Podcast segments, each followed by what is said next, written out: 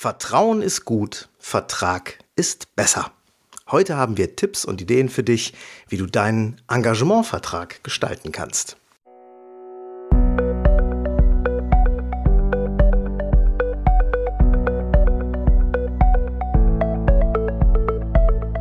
Willst du mehr Erfolg als Zauberkünstler haben? Bessere Shows? Mehr Buchungen? Höhere Gagen? Dann ist der Trickverrat Podcast genau das Richtige für dich. Albin Zinecker und Ingo Brehm von den Zaubertricksern verraten dir hier jede Menge Tipps und Tricks, wie du deine Zauberei erfolgreicher machst. Du findest uns im Internet unter www.trickverrat.de. Hallo, lieber Trickverrat Podcast-Hörer. Herzlich willkommen zu einer neuen Folge in unserer Podcast-Show. Hier ist der Albin von den Zaubertricksern. Ich freue mich, dass du wieder dabei bist. Wir möchten heute in dieser Folge ein Thema aufgreifen, zu dem wir schon seit ziemlich langer Zeit immer mal wieder angesprochen werden und zu dem wir gebeten worden sind, schon mehrfach darüber mal eine Podcast-Folge zu machen. Und zwar geht es heute um das Thema Verträge. Wir sind schon nach den ersten Trickverrat-Folgen, die sich so mit Business-Themen, Verkauf, Marketing und so weiter beschäftigt haben, äh, haben wir schon Rückmeldungen bekommen von einzelnen Hörern, doch mal das Thema Vertrag aufzugreifen, Verträge. Und wir haben uns immer so ein bisschen darum gedrückt. Und das liegt einerseits natürlich daran, dass wir keine Rechtsexperten sind und andererseits, weil wir immer geglaubt haben, naja, für die breite Masse ist das gar nicht so von großem Interesse. Das ist vielleicht mal eine Rückfrage, eine punktuelle von einzelnen Hörern, aber es ist kein Thema, das viele interessiert. Und um ehrlich zu sein, bin ich selbst auch fest davon ausgegangen, dass im Grunde jeder, der mit seiner Zauberei auftritt, auch über Vertragsvorlagen in irgendeiner Form verfügt und diese auch benutzt. Wir haben aber gerade in den letzten Wochen immer wieder von mehreren Zauberfreunden das Feedback bekommen, dass dem eben nicht so ist und dass es durchaus mal interessant wäre, über dieses Thema zu sprechen. Daher heute das Thema Verträge. Klar ist natürlich, wir sprechen jetzt über Engagementverträge, also die Vereinbarung mit einem Kunden, bei dem du auftrittst, der dich also für seine Veranstaltung engagiert. Und die wichtigste Frage gleich zu Beginn, brauchst du überhaupt einen Vertrag? Die Antwort ist ziemlich ernüchternd, nein, brauchst du nicht. Natürlich kannst du mit äh, deinem Kunden auch einen Auftritt auf seiner Veranstaltung vereinbaren und ihr werdet euch über die Art des Auftritts, also über deine Show einig und darüber, wie hoch die Gage ist. Und das Ganze geht natürlich auch per Handschlag. Es ist ohnehin so, dass es rein rechtlich viele verschiedene Möglichkeiten gibt, einen Vertrag zu schließen. Das kann äh, ein mündlicher Vertrag sein oder sogenanntes äh, schlüssiges Handeln, konkludentes Handeln nennt man das. Ähm, dann gibt es natürlich die Textform und die Schriftform. Hört sich zunächst gleich an, aber wenn man da mal auf den einschlägigen Rechtsberatungsseiten auch im Internet guckt, dann ist der Unterschied hierbei, dass die sogenannte Schriftform eine eigenhändige Unterschrift erfordert, die Textform hingegen nicht. Und daher ist es für unsere Zwecke und wahrscheinlich auch für deine Zwecke ausreichend, wenn wir über Verträge in Textform sprechen. Wir wollen ja schließlich kein, kein Haus verkaufen. Eine schriftliche Vereinbarung wird immer dann interessant, wenn es entweder seitens der Leistung, also dem Inhalt oder der Länge deiner Show, oder aber seitens der Bezahlung irgendwelche Missverständnisse mit deinem Kunden gibt. Und die sind vorprogrammiert, wenn du häufiger auftrittst und vor allem, wenn du für größere Kunden, insbesondere im Businessbereich, auftrittst. Deswegen, man braucht nicht zwingend einen Vertrag, es macht aber viel, viel Sinn. Wir hatten mal eine sehr ärgerliche Situation, ist schon etwas länger her, bei einem sehr großen Konzernkunden, der uns für seine Veranstaltung gebucht hat. Und zu dieser Zeit hatten wir unsere Vereinbarung in der Regel immer in Mailform getroffen. Und die Buchung war über mehrere Wochen hinweg schon klar. Es war im Grunde alles Wichtige vereinbart. Und ganz kurz vor der Veranstaltung hat äh, die Sekretärin aus dem äh, Unternehmensleitungsbereich angerufen und äh, hat gesagt, ja, unsere Geschäftsleitung hat sich gegen den Auftritt der Zauberer auf unserer Veranstaltung entschieden. Er hat dann auch irgendwelche Gründe angeführt, um die geht es aber jetzt auch gar nicht mehr so sehr. Was auch immer letzten Endes der Grund war, uns ist in dieser Situation damals wirklich eine ordentliche Gage im mittleren vierstelligen Bereich durch die Lappen gegangen. Das war eine mega ärgerliche Geschichte.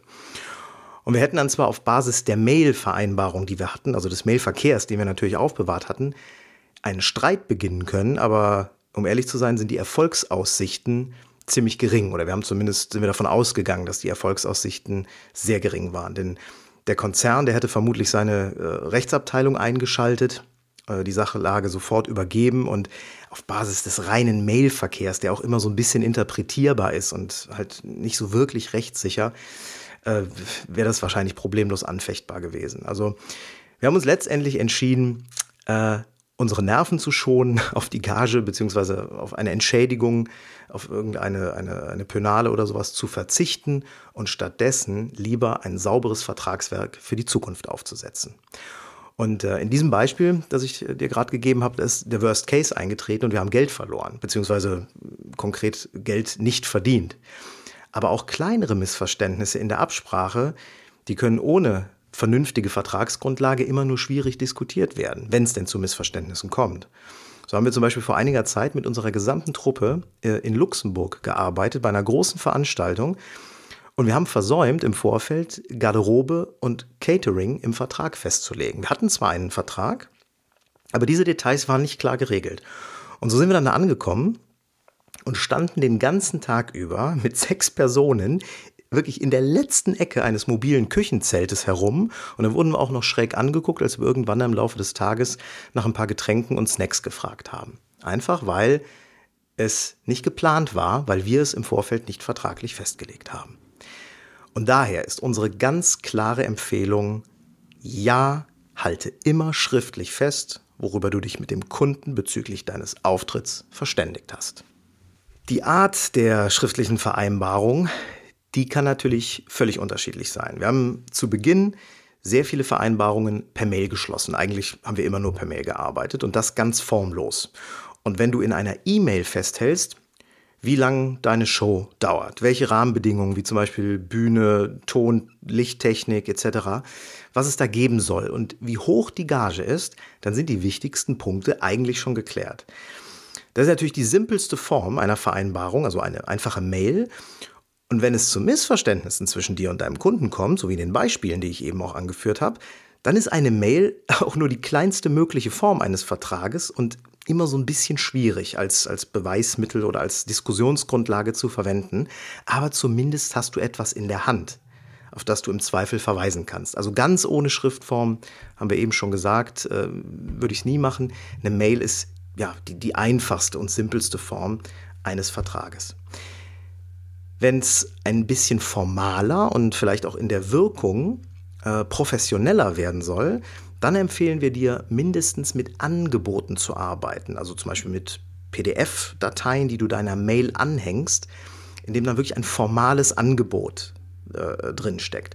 Du sendest also zum Beispiel dann die Mail mit allen vereinbarten Punkten an deinen Kunden und für den kaufmännischen Teil, also für die Gage und vielleicht auch für die Zahlungsbedingungen, sendest du in dieser Mail ein Angebot mit.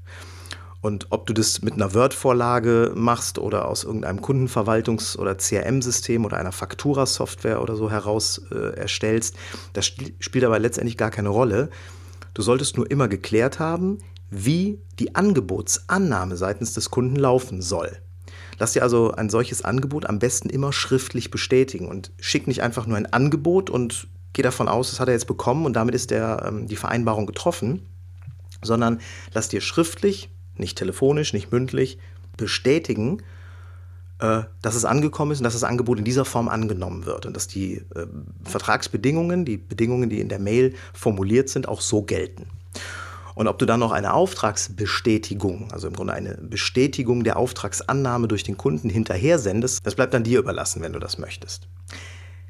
Und es hängt natürlich auch ein wenig vom Umfang des Auftrages ab. Also wie groß ist äh, der Auftrag, den du da gerade hast und welche Form von Vereinbarung willst du dann schließen? Reicht die einzelne Mail, reicht ein Angebot, soll es noch eine Auftragsbestätigung sein, aber dazu komme ich gleich noch. In dieser einfachen Form, also einfach nur ganz schnörkellos per E-Mail oder mit einem zusätzlichen formalen Angebot, reicht die Vertragsvereinbarung für die meisten Veranstaltungen aus. Gerade wenn du im privaten Umfeld bei Geburtstagen oder Hochzeiten oder ähnlichen Feiern arbeitest, ist dieser formlose Vertrag meist völlig genug. Unter Umständen kann es sogar äh, abschreckend auf den privaten Kunden wirken, wenn du für ein Engagement auf seiner privaten Feier plötzlich mit einem mehrseitigen Vertragswerk um die Ecke kommst. Deswegen passt diese einfache Form in diesen Fällen in der Regel. Ein ganz guter Gradmesser ist da unseres Erachtens nach immer die Höhe der Gage. Ja, die ist natürlich bei jedem sehr individuell. Und äh, deswegen gibt es eine gute Hilfsfrage, finden wir, um zu entscheiden, ob du einen sehr einfachen, äh, formlosen sozusagen oder auch gar keinen Vertrag aufsetzt oder aber einen komplexeren, sehr formalen Vertrag. Und diese Hilfsfrage lautet, wie schlimm wäre es, wenn du nach dem Auftritt deine Gage nicht bekommen würdest und es zu Streitigkeiten mit dem Kunden kommt? Wenn dir eine Gage, die im Streitfall nicht gezahlt werden würde, einen ernsthaften wirtschaftlichen Schaden oder zumindest einen Nachteil bringen würde, dann solltest du in jedem Fall einen Vertrag schließen und zwar am besten einen etwas komplexeren. Ein weiterer Grund, einen ausführlicheren Vertrag aufzusetzen, kann sein, dass du bestimmte Vereinbarungen, wie zum Beispiel Garderobe, Künstler-Catering oder auch äh, Zahlungsbedingungen wie Anzahlungen oder Zahlungsfristen festlegen willst. Ich hatte eben das Beispiel aus Luxemburg. Äh, da hatten wir einen Vertrag, aber es waren verschiedene Dinge nicht festgelegt. Die müssen einfach da auch rein. Ne? Ich stelle dir jetzt gleich die wesentlichen Bestandteile unseres Standard-Engagementvertrages vor, den wir nutzen. Da wir fast ausschließlich für größere Firmenkunden arbeiten, nutzen wir mittlerweile auch immer diesen Vertrag und kommen seltener in die Situation, dass wir uns fragen, reicht vielleicht auch mal ein einfacher. Wenn wir privat auftreten, dann setzen wir diesen Vertrag in der Regel nicht an. Aber das ist der Engagement-Standardvertrag, den wir mittlerweile verwenden.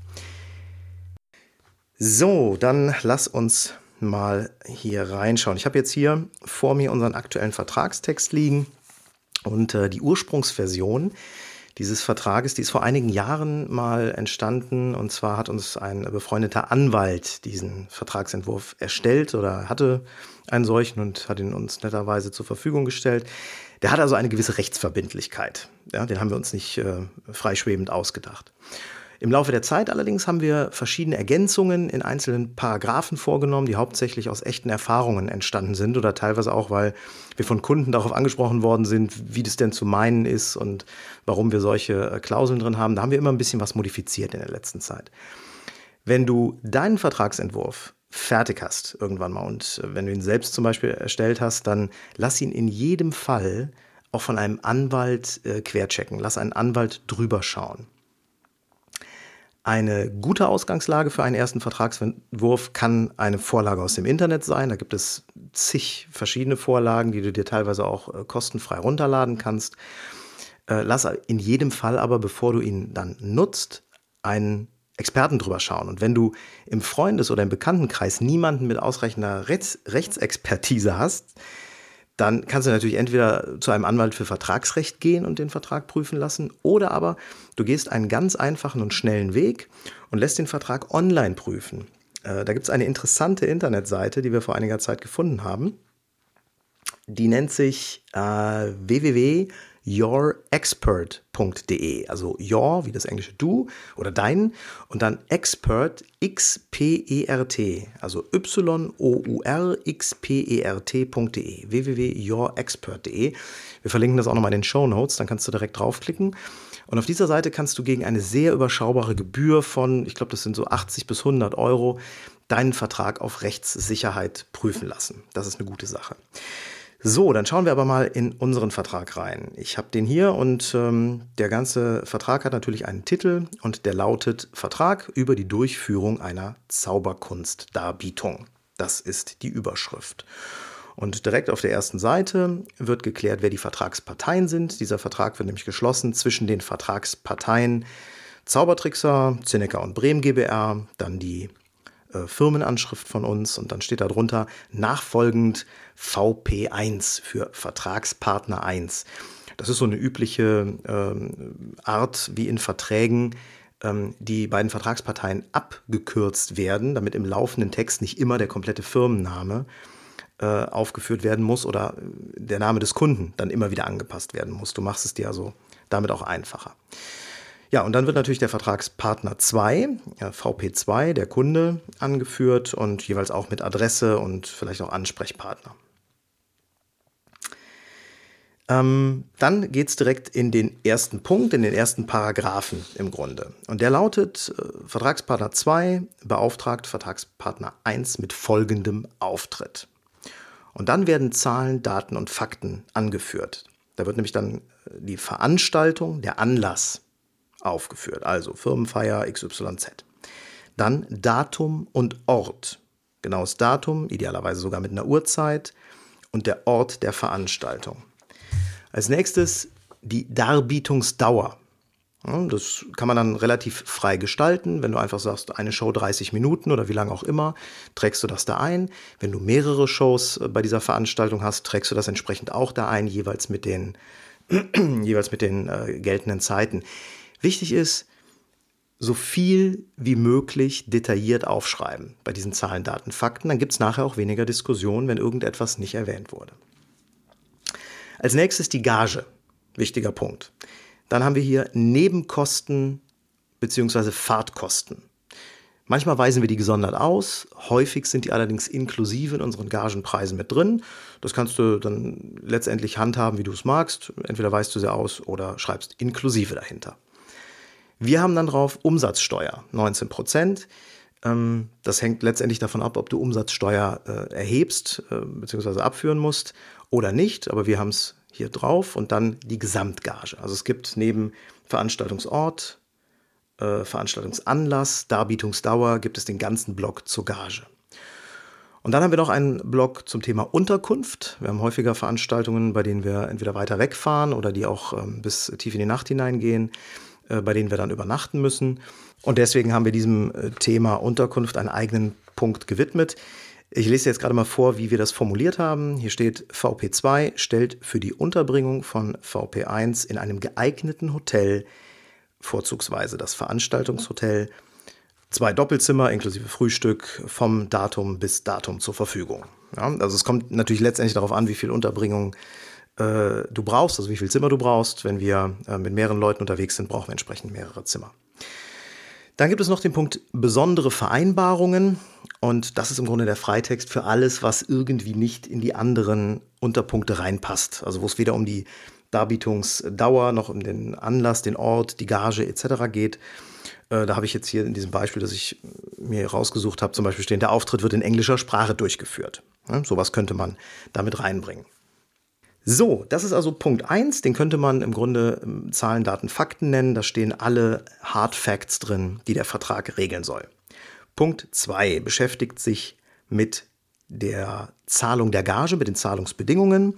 Ist bei uns so formuliert, die Gage wird am Tag des Auftritts vor Ort in Bar gezahlt oder spätestens zehn Tage nach Beendigung des Auftritts durch VP2 überwiesen. Zahlungen erfolgen ohne jegliche Abzüge von Sconti.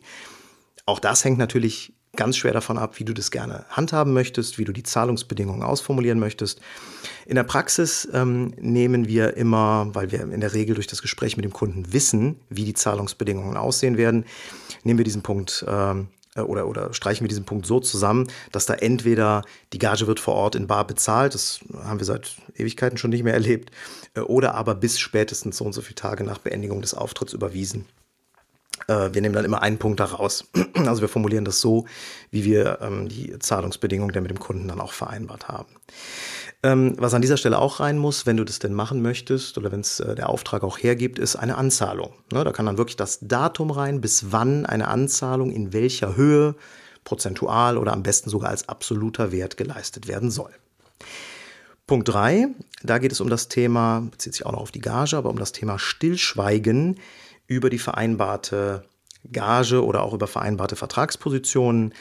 Beide Vertragspartner bewahren Stillschweigen über die vereinbarten Positionen Dritten gegenüber, insbesondere über die Höhe des vereinbarten Honorars.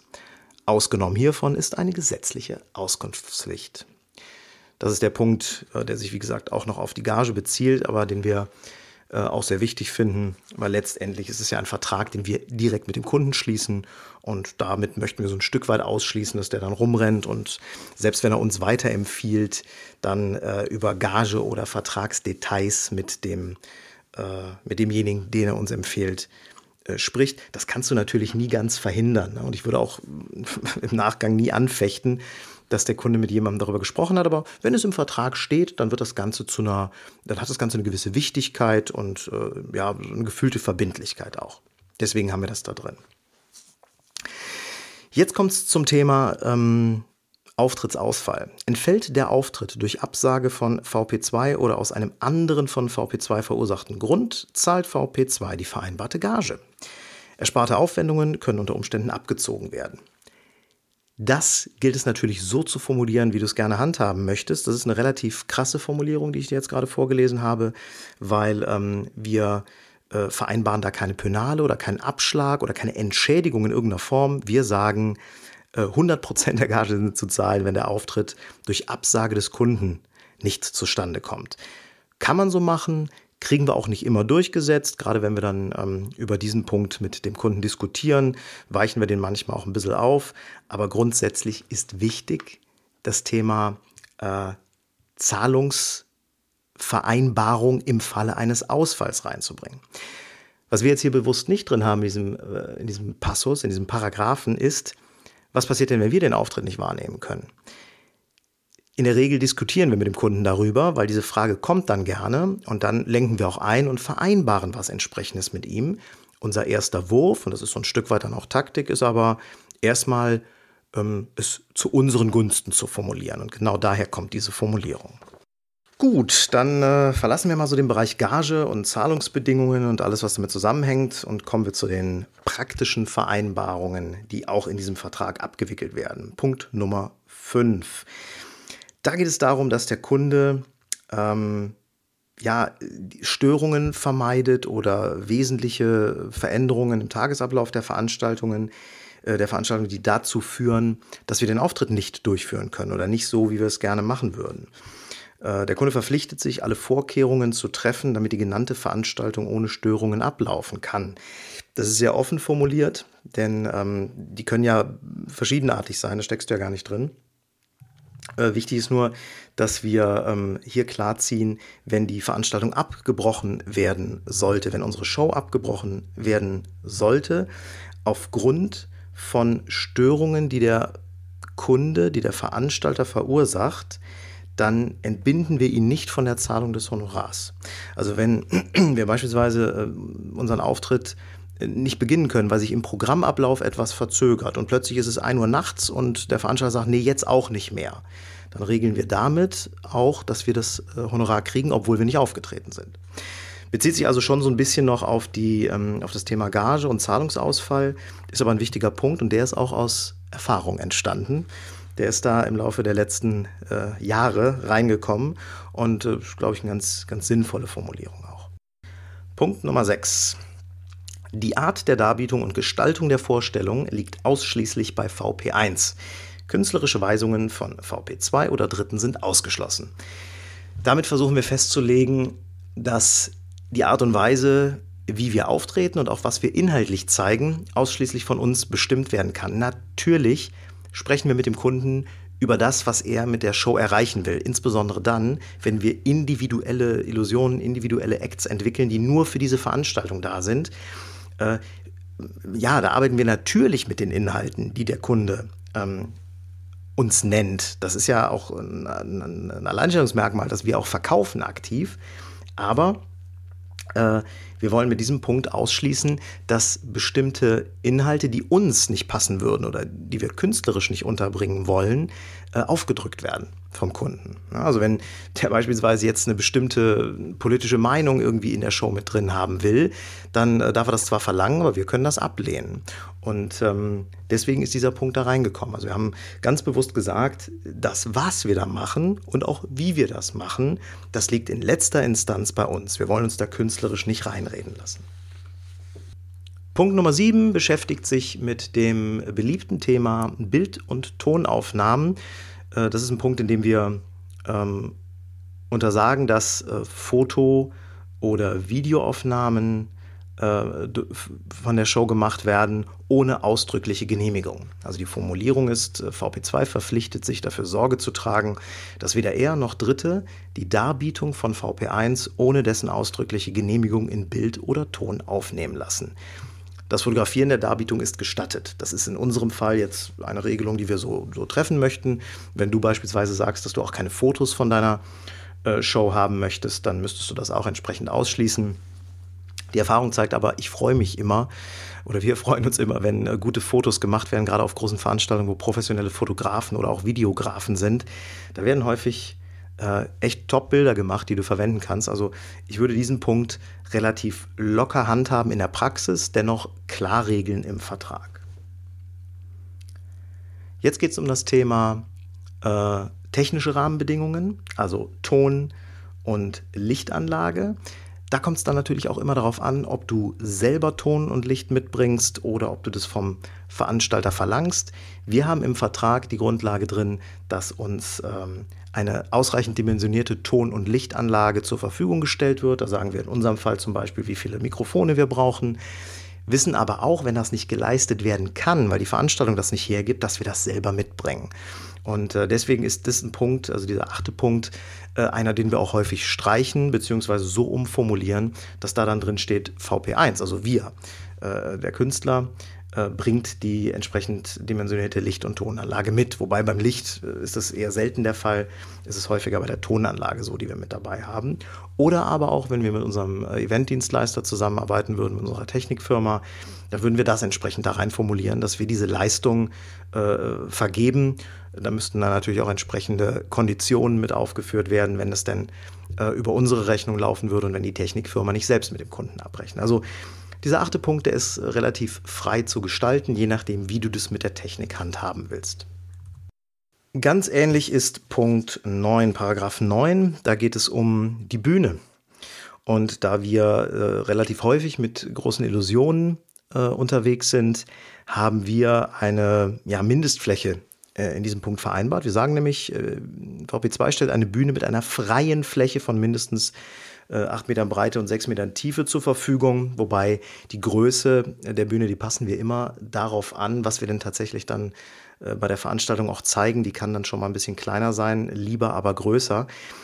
Wichtig ist, dass hier in diesem Punkt vereinbart wird, dass die Fläche frei ist und dass der Zugang zur Bühne frei ist. Und in unserem Fall zum Beispiel auch, dass es äh, einen ebenerdigen Zugang gibt oder dass es nicht nur eine Tür gibt, durch die man dann irgendwelche Dinge nicht durchgeschoben bekommt.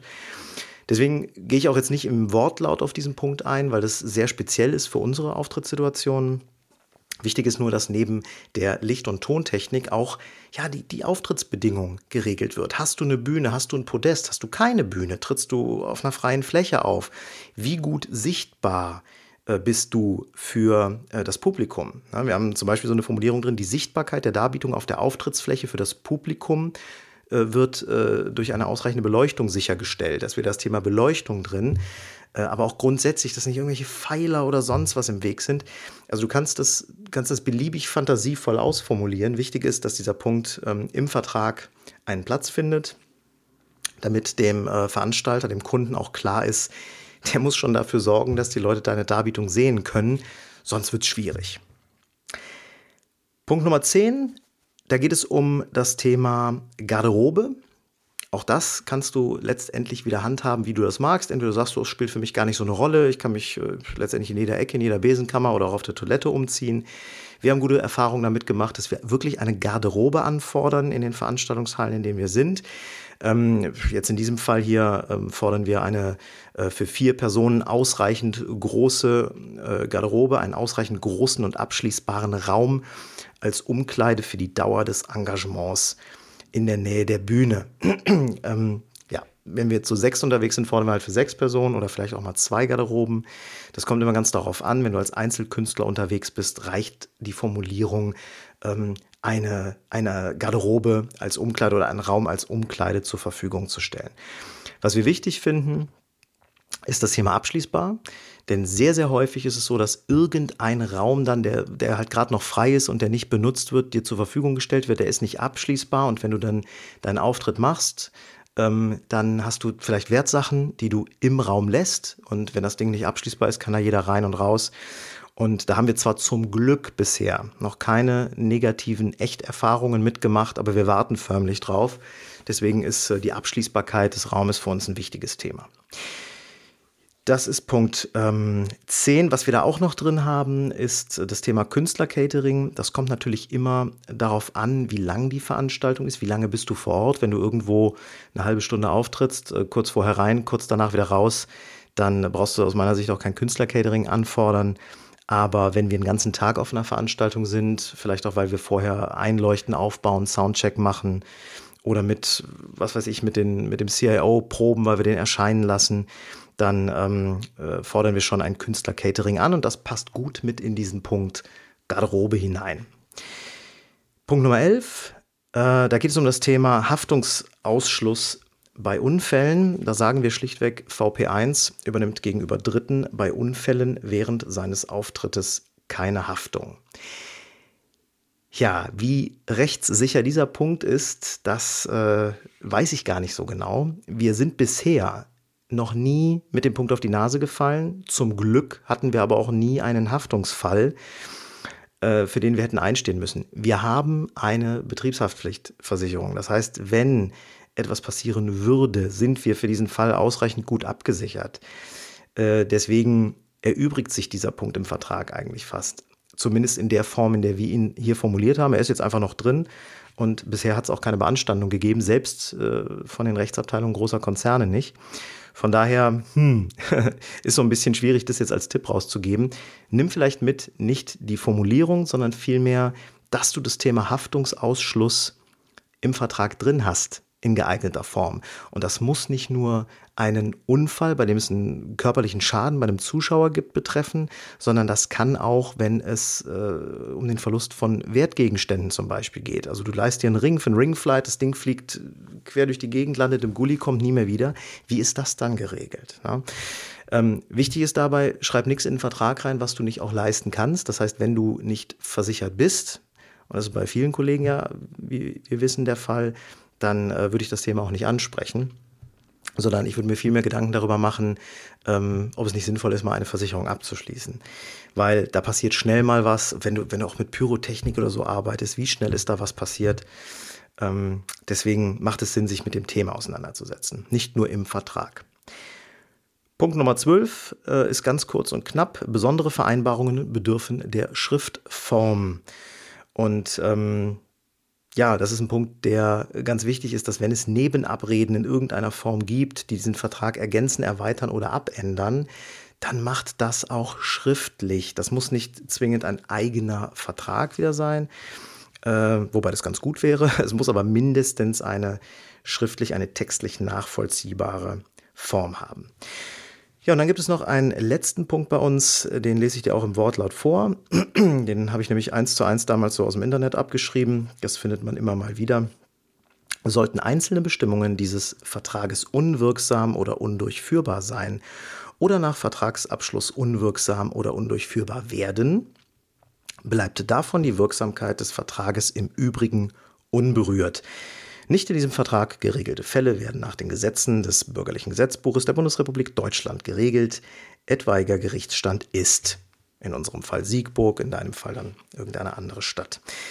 Das ist meines Wissens nach die sogenannte salvatorische Klausel, die wir da drin haben, mit der wir ja im Grunde alles, was nicht geregelt ist, irgendwie versuchen zu regeln und auf eine Rechtsgrundlage zurückzuführen. Haben wir als letzten Punkt drin und ähm, ja, halten wir auch für wichtig.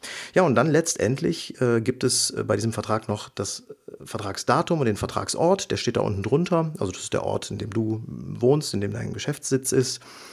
Äh, das Datum und dann gibt es die Möglichkeit der Unterschrift von Vertragspartner 1 und Vertragspartner 2. Wobei Vertragspartner 1 bist ja du selbst, Vertragspartner 2 dann der Kunde.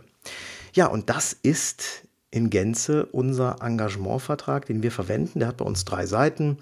Äh, kann auch mal mehr werden, wenn wir viele besondere Vereinbarungen haben oder wenn wir gerade die, die Technik-Rahmenbedingungen, wenn wir die komplexer formulieren.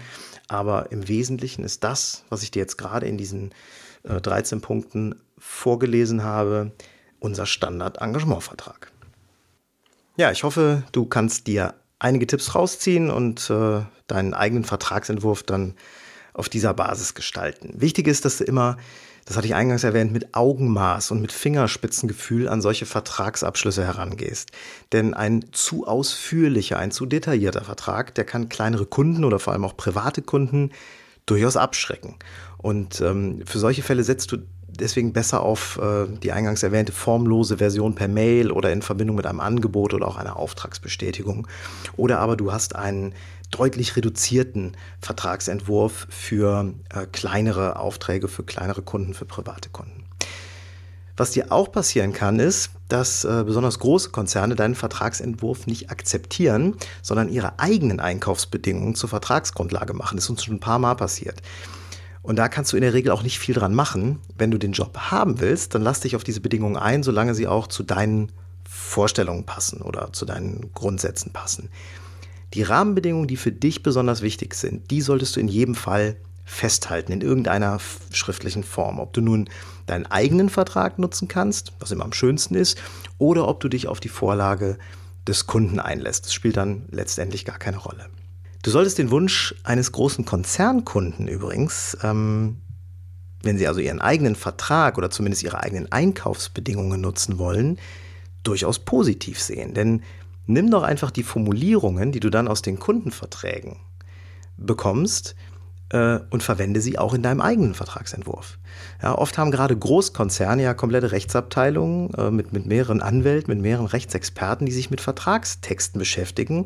Warum solltest du deren Wissen nicht abgreifen und auch für dich nutzen? Da kann man ganz vortrefflich abschreiben, äh, wenn man sich dann ein bisschen damit beschäftigt. Also erstell dir deinen Engagementvertrag. Gerne in einer ausführlichen und in einer Light-Version für kleinere Engagements oder private Feiern. Wobei letztere, die kann man, wie eben schon mehrfach erwähnt, auch immer pragmatisch und formlos äh, per Mail durchführen. Ja, ich hoffe, du hast äh, ein paar Tipps und Ideen mitnehmen können. Das Thema war nicht zu trocken. Vertragsrecht ist natürlich ein bisschen trocken, aber ähm, ich glaube, wenn man sich einmal damit beschäftigt und sich einmal eine Vorlage baut, dann muss man die im Laufe der Zeit nur geringfügig modifizieren und aktualisieren, wenn überhaupt. Und dann hat man lange Zeit Ruhe damit aber eine wichtige Grundlage, wenn es zu Missverständnissen äh, im äh, Zusammenspiel mit deinem Kunden kommt. Also ganz klare Empfehlung, beschäftige dich damit und nutze gerne die Tipps, die wir dir in dieser Folge gegeben haben dazu. Gib uns Feedback auf die Podcast-Folge und ganz besonders auch dann, wenn du eigene Erfahrungen mit Verträgen hast. Und äh, ja, schreib uns, was da gut gelaufen ist für dich bisher und was weniger gut funktioniert hat dann äh, da sind wir auch immer froh um Tipps, weil, wie gesagt, das Ganze entsteht viel aus Erfahrung und nicht, weil wir eine ausgewiesene Rechtsexpertise hätten. Aber ähm, ich glaube, mit dem, was du heute gehört hast, kann man schon ja, ganz gut starten. Ich freue mich, dass du dabei warst und sag bis zum nächsten Mal im Trickverrat Podcast.